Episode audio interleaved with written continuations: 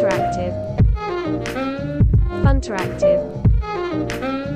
Funteractive. Radio. こんにちは、ファンタラクティブの井村です。こんにちは、ファンタラクティブデザイナーの中村です。今日は、テーマ的には？めっちゃ眠そうですね。大丈夫ですか、あまあ、眠いっていうか、ちょっとね、いろいろまあ、げありまして。月曜な月曜の朝一ですからね。うん。そんなに元気はないんですけど。元気出していきましょう。で、今日は、はテーマ的には、あの、 FigJam？そうですね。あのデザインツールの FigJam、うん。まあ、 Figma はすごく有名になってきていて、で、その Figmaと同じワークスペース上で FigJam っていうものが使えて、まあ、その FigJam 弊社でもかなり激推しツールになりつつあるので、改めてその話をしていけたらなと思いました。そうですね。うちでもまあ、この1年ぐらいね、結構使うようになって、まあ、 Figma 自体もそうだし、なんか FigJam 最初はなんかおまけみたいな感じで考えてましたけど、うんうんうんやっぱ、だいぶ便利だなっていうのはありますよね。うんうんうんまだギリギリ無料期間なんですね。去年の 2, 2月ぐらいでしたっけ、リリースが。で、ベータ版っていう形で今年いっぱい、まあ今年いっぱいじゃないや、えー去年から今年の2月、まあ来月ぐらいですね。来月いっぱいまで、えっ、と、無料期間で使えるっていうツールで、まあ今のうちにあの使われてない方は試してほしいなってちょっと思ってるんですけど、いや、すごい推しのツールで、まあ、何が推しかっていうのを、うん。まあ、簡単に説明していくとですね、何ですかね。まず Figma っていうのが、あの、ここ最近デザイン業界ですごく使われてきてるツールだと思うんですけど、うん。あの、すごいいいのが、やっぱりオンライン上で、あの、同時に編集ができるっていうところと、まあ、デザイン作業っていうのが結構ツールに閉じられて、まあ、個人個人の作業に閉じられていたものが、みんなが一緒に作業をしながら、まあ、部分的にここお願いね、ここお願いねとかできたり、あの、人が作ったのを見て、えっと、自分の作業を進めたり、人が作ったパーツをうまく流用しながら、まあ、連携とかも、そのこれお願いしますって言わないでも、あ、じゃあここ持っていくね、みたいなのをオンラインの、まあ、会話しながら、あの、超デザインが進められる。まあ、ペアデザインとか、あの、チームデザインっていうのがすごくしやすくなった。っていうのを、まあ、ぜ前提として認知いただけるといいんですけど、で、その上で、フィグジャムっていうのがどういうツールかというと、まあ、簡単に言うと、あの、オンライン上にあるホワイトボードツール。まあ、近いところで言うと、ミロとかがほぼほぼ同じような機能かなと思うんですけど、うん。まあ、何がいいかって、Figma のデータをそのまま持っていけたり、FigJam のデータをそのまま Figma に持っていけたりするんですね。で、デザイン作業って基本的にその、まあホワイトボードで、その、なんだろう、簡単なワイヤーフレームとか付箋を並べて、あの、いろんな作業をしして、そのデータを持って、あの、ワイヤーフレーム構築していったりする。まあ、そういう時に FigJam 上でみんなでデータを一緒に作って、えー、Figma に持っていけたりするので、すごく有有用ですと。あとですね、やっぱ、え、しゃ喋りすぎですか？大丈夫ですか？いや、もっと喋ってください。えっと、オンラインで、あの、う作業が完結するので、あの、まあ、今のリモートがすごくは流行ってるというとあれですけど、まあ、リモートがすごく重要にななってきているフェーズの中で、すごい意思疎通が図りやすい。ホワイトボード上に、まあ、付箋を並べていって、一緒に話しながら、まあ、これはこっちだよねとか、お互いにその操作のカーソルが見えるので、あの、井村さんがこの付箋あっちに移動したとか、まあ、喋りながらそっちに移動していくとか、でその並べ替えができたり、あとはまあこういうのもあるよね、みたいな案を出してそこに貼って、ああ、確かに、みたいな情報共有ができたり。うん。あとは実際に、えっと、まあ画像を貼ったりもできるし、あのリンクを共有できたり、あのみんなの頭の中を整理する。まあ簡単に言うと、簡易ワークショップがあのその場でできて、あの認識のすり合わせっていうのがすごくあの効率よく進むことができる。進められることができる。まあ、すごいファシリテートとかも、まあ、工夫はある程度必要だなと思ってるんですけど、あとはそのホワイトボードが、あの、なんだろうな、ホワイトボードって物理でやると書いて消して、あの、写真撮って残すとか、ドキュメントで残すみたいなのあるんですけど、まあ、そのまま保存されているので、まあ、拡張していきやすいとか、うん、あのある程度整理は必要なんですけどね。で、まあ、前回ここまで話したんで、このまま右側にちょっと前回の続きしようか、まあ、ちょっと点線だけつけて日付区切ってとか、あの、すごい簡単に議事録が残せる。みたいなところもあって、もちろん議事録として使うんだったら、あの、見やすさみたいなものは、ある程度整理しなきゃいけないんですけど、まあ、そういう意味ですごい、あの、オンライン、オンラインの、えー、コミュニケーションにおいて、ものすごく効果を発揮するツールだなと思ってます。うん。で、まあ、今年の2月いっぱいで無料期間が終わって、まあ、3月から、えっ、ー、と、 Organization プランで月1人当たり5ドルとかだったんで、あの、機能に対して金額もすごい安いのではないかと、個人的に思っております。まあ、よくやる手法としては、あの、KPT、ケプトって呼ばれるような内容とか、あの、あれですね、キープ、プロブレム、ん ?T、トライ。この3つを出して、えっ、ー、と、まあ、毎週振り返り会をするみたいなフレームワークだと思うんですけど、あの、まあ、付箋を出していって、みんなで自分も同じものだったらその付箋を重ねていくとか、あの、まさにリアルでやるようなことをオンライン上で完結できるので、まあ、とにかく使い勝手がいいですね。まあ、そうですね。うん、できることは結構、そんなに複雑ではなくて、まあ、その逆にできることがそんなに複雑じゃないからこそ、まあ、なんかあんまり説明とか不要で、あの、とっつきやすいっていうのはありますよね。まあ、とりあえず付箋貼っていって、とか、あとまあ図形並べていって、で、あと矢印でそれをつなぐみたいな、そうですね。うん、ところがベースだったりするんで。矢印もつなげやすいんですよね。あと矢印の間にあのテキストが打てるようになっていたり、うん、あの欲しいなと思っているもの基本的に入っていて、で、なんか画像を作るのが苦手ですっていう人にも、ある程度その見やすいものが作りやすい状態。うん、あの整列とかもね、なんか割と揃いやすいような仕組みになっててね。うんうんうんあのデザ非デザイナーの人が使っても、ある程度見やすいものが作れるなっていうのはあの感じております。まあ、確かに見た目も可愛い、なんか。うんうん。弊社で言うと、まあ、さっき言った KPT みたいなのは各チーム、あの、全社でやってるって感じじゃないんですけど、まあ、チームごとにやっているチームもありますし、あとはワイヤーフレームのベースとなるところの、まあ、付箋で流れを作ってしまったり、あとは何だろうな、えー、ユーザーシナリオ。このラジオでも、なんか何回か紹介させていただいたと思うんですけど、ユーザーシナリオを、まあ、お客様と一緒に、あの、理想のシナリオってこうだよねっていうのを付箋で並べていって、それをずらしたり、離したり、くっつけたりみたいな作業を一緒にやって合意を取るみたいなのもフィグジャムでやってますね。そうですね。うん、プロジェクトマネジメントだと、まあ、ワークフロー、フローズとか、うんうんうん、あとはまあ画面遷移図とか、まあ、あとステートマシン図とか、ちょっと、その、まあ、これを別に仕様書として全部フィグジャムだけで作ってるわけじゃないんですけど、なんか図を書くときにやっぱ便利だなっていうのが、そのスライドとかだとやっぱ1ページの限界みたいなのが結構早めに来るんで、すごい考えながら配置をしなきゃいけないんですけど、まあ、このオンラインホワイトボード系だと結構無限にスペースを増やしていけるので、なんかこう、あんまり場所を気にせずというか、どんどんどんどん思考を自由に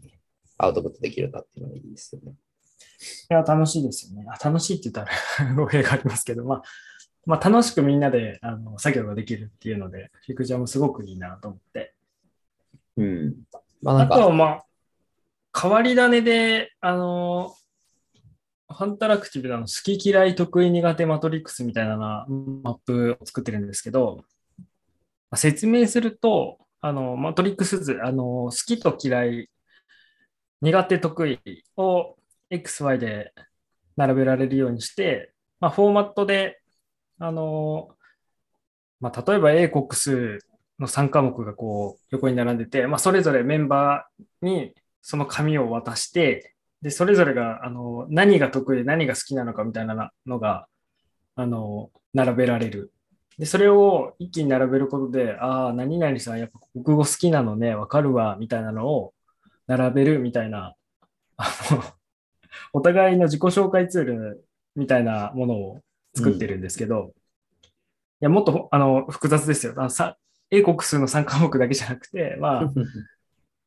インタラクションデザインが好きだとか、まあ、あとツールのアイコン並べて、フォトショップとイラストレーターと Figma と XD となんか、なんだろうな、そういうツールが自分が好きなのか得意なのか嫌いなのか苦手なのかみたいな、あの、うまくマップに配置して、まあ、この辺かなみたいなのをそれぞれ共有し合うみたいな形で、あ、苦手意識あるんですねみたいなのをお互い共有する。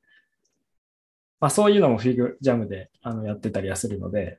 まあ、機会があったらね、あの、ノートとかにまとめてもいいかもしれないですね。うん。まあ、よくやられてる手法だとは思うんですけど、いや、面白いんですよね。あのみんなのあのマップの絵の並べ方、うん、苦手のところにめちゃくちゃこう、集中的にまとめる人もいて、なんかコンプレックスめっちゃあるんだなとか、なんかいろんな気づきが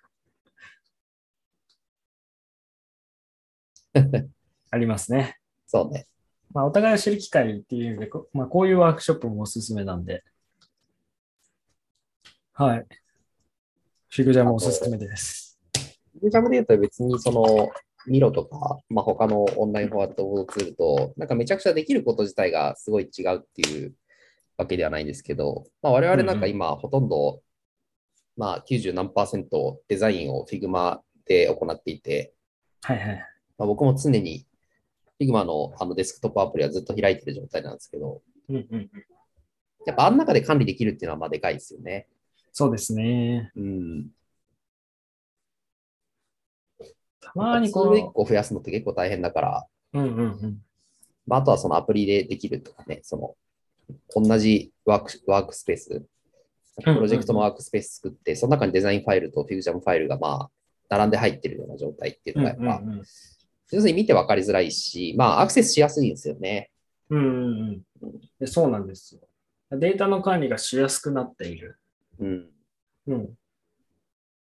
まあ、エンジニアもプロジェクトマネージャーもね、その自分では Fig は直接デザインファイル触らなかったとしても、うん、やっぱり見るは見るで毎日見るんで、うんうん、まあそこにオンラインホワイトボードがついてるっていうのが強いな、うん、あと、なんだかんだでパフォーマンスがすごい、あの、いいんですよね。すごい、ね、デザインファイルって重くなりがちだと思うんですけど、オンラインでこんだけメンバーが触ってて、まあそそんな気にならない。まあ、すごいあのデータ量を増やして、一つの Figma ファイルに大量のデザインデータ突っ込んで画像ばっか入ってたりすると、とんでもなくなったりはすると思うんですけど、でもそれでもなんか画像めちゃくちゃ入れた割に軽いなって思ったり、あの、すごいですね、正直。まあ、 FigJam の方はね、サクサク感いっぱいあって使いやすいですよね。うん。使いやすい。結構人数アクセスしても、それなりにあの動かせますし、うん、あの、 FigJam にも Figma にもあの、ハドル機能ついてるので、あの、ミートとかを開かずにその場で、その場の音声会話をしながら、あの、調整できたりするので、ミートとかと違って、あの、カメラ映さなきゃいけないみたいな脅迫観念も生まれづらいですし、あの、気軽さはあるなと、うん、さらに思いますね。いや、ね、おすすめですよ。いや、そうなんですよね。だからなんか、うん、その、まあ、本体の機能がうんぬんかんぬんっていうよりかは、まあ、Figma の全体としての戦略がやっぱうまいなっていう感じしますね。うそうですね。舌を巻きますね。まあ、これで実際に、まあ、いろんな施策の肉付けだとか、アイディア出しとか、まあ、アイディアを出すところから、あの、仕様をまとめるところまで、あの、フィグジャム上でやってたりするので、まあ、一回話した内容っていうのは説明しやすいですよね、やっぱ。あの、レイアウトし直さなきゃ、あし直さなくていいとか、あの、話した内容を、その話した過程から、そのまま説明していけたりするので、まあ、リアルを超えてる瞬間はあるなと思いますね。うんうん。うん。まあ、そうですね。リアルでもね、うんホワイトボードやっぱり使う機会って結構多いですけど、まあ、オンラインの良さはやっぱありますよね。まあ、ずっと取っとけるのもそうだし、やっぱスペースの制限を受けないっていうのはやっぱでかいなと思って。うん、そうなんですよね。うん。あと、リンクを貼っておけるので、 Figma、FigJam 同士をこう飛ばし合ったり、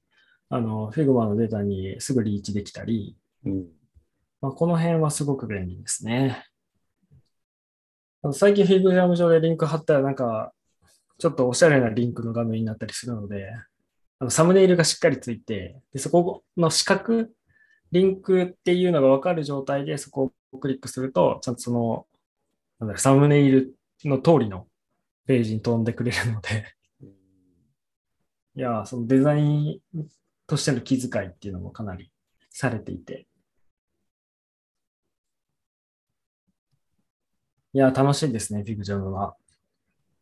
まあ Figma はね、普段しゃうん触ってる人であれば、特にデザイナーは一番使いやすいツールだと思うし、うんうん。まあ、それ以外の人もね、そんなになんか、とっつきづらいツールでもないので。うん。うん。やっぱね、あとはお客さんを巻き込みやすいっていうのが一番いいかな、フィグジャム。うん。あの、まあ、エディター権限がある人に対して有料にはなるんですけど、まあ、実際にあの期間限定でもいいので、お客様にあのアカウントを渡して、一緒にワークするっていうのが、すごくじゅ有用だなとは思っていて、まあ、合意を取りやすいっていうのもそうですし、まあ、一緒にワークに巻き込むと、あの、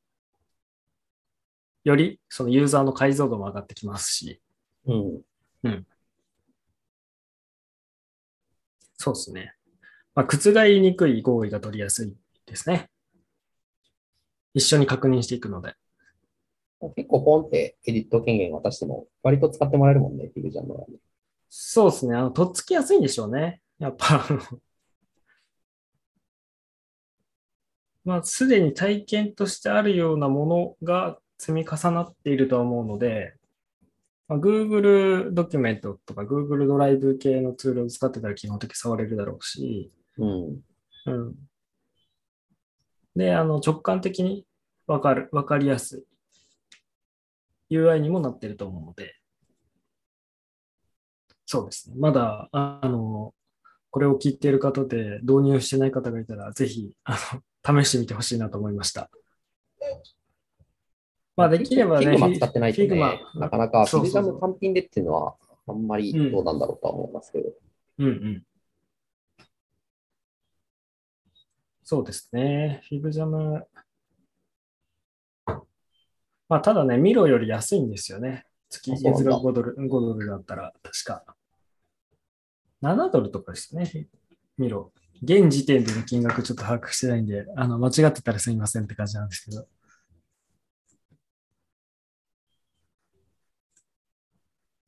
まあ、ミロはミロで、私の大好きなステフィン・カリー選手っていうあの NBA プレイヤーが出資してるんで応援してるところはあるんですけどね。すいません、どうどうでもいい情報失礼しました。いいんじゃないそういうのはね。いや、今年も NBA が熱いんですよね。すいません。じゃあそまあでもフィうん、フィグジャム話したいことを話しました。なんか、うんあの、フィグジャム話し、フィグジャムについて話したい人いたら、ちょっと、なんか、メンションください。話したいんだ。フィグジャムについて。いや、なんか、あの、コミュニティとか、いろんな人と話すことによって、あこういう使い方いいですよね、とか、あの、チーム作りにおいてこういう使い方しましたよ、みたいなのって、やっぱ、まあ、オープンソースじゃないんですけど、シェアしていくことでどんどんブラッシュアップされていくなっていう感覚もあるんで、うん。まあなんか、最近、外の世界と、なんか進んでこうセミナーに参加するとかいうのも減っちゃったんで、まあセミナーに参加してもそのなんか偶発的な出会いみたいなのがものすごく減ったんで、あうんのなんかそういうところを求めてるなっていうのは今、自分の気づきとしてあったので、いつでもどうぞ、中村康隆と申します。はい。ご連絡お待ちしてます。はい。じじゃあ本日はありがとうございました。はい。どうもありがとうございました。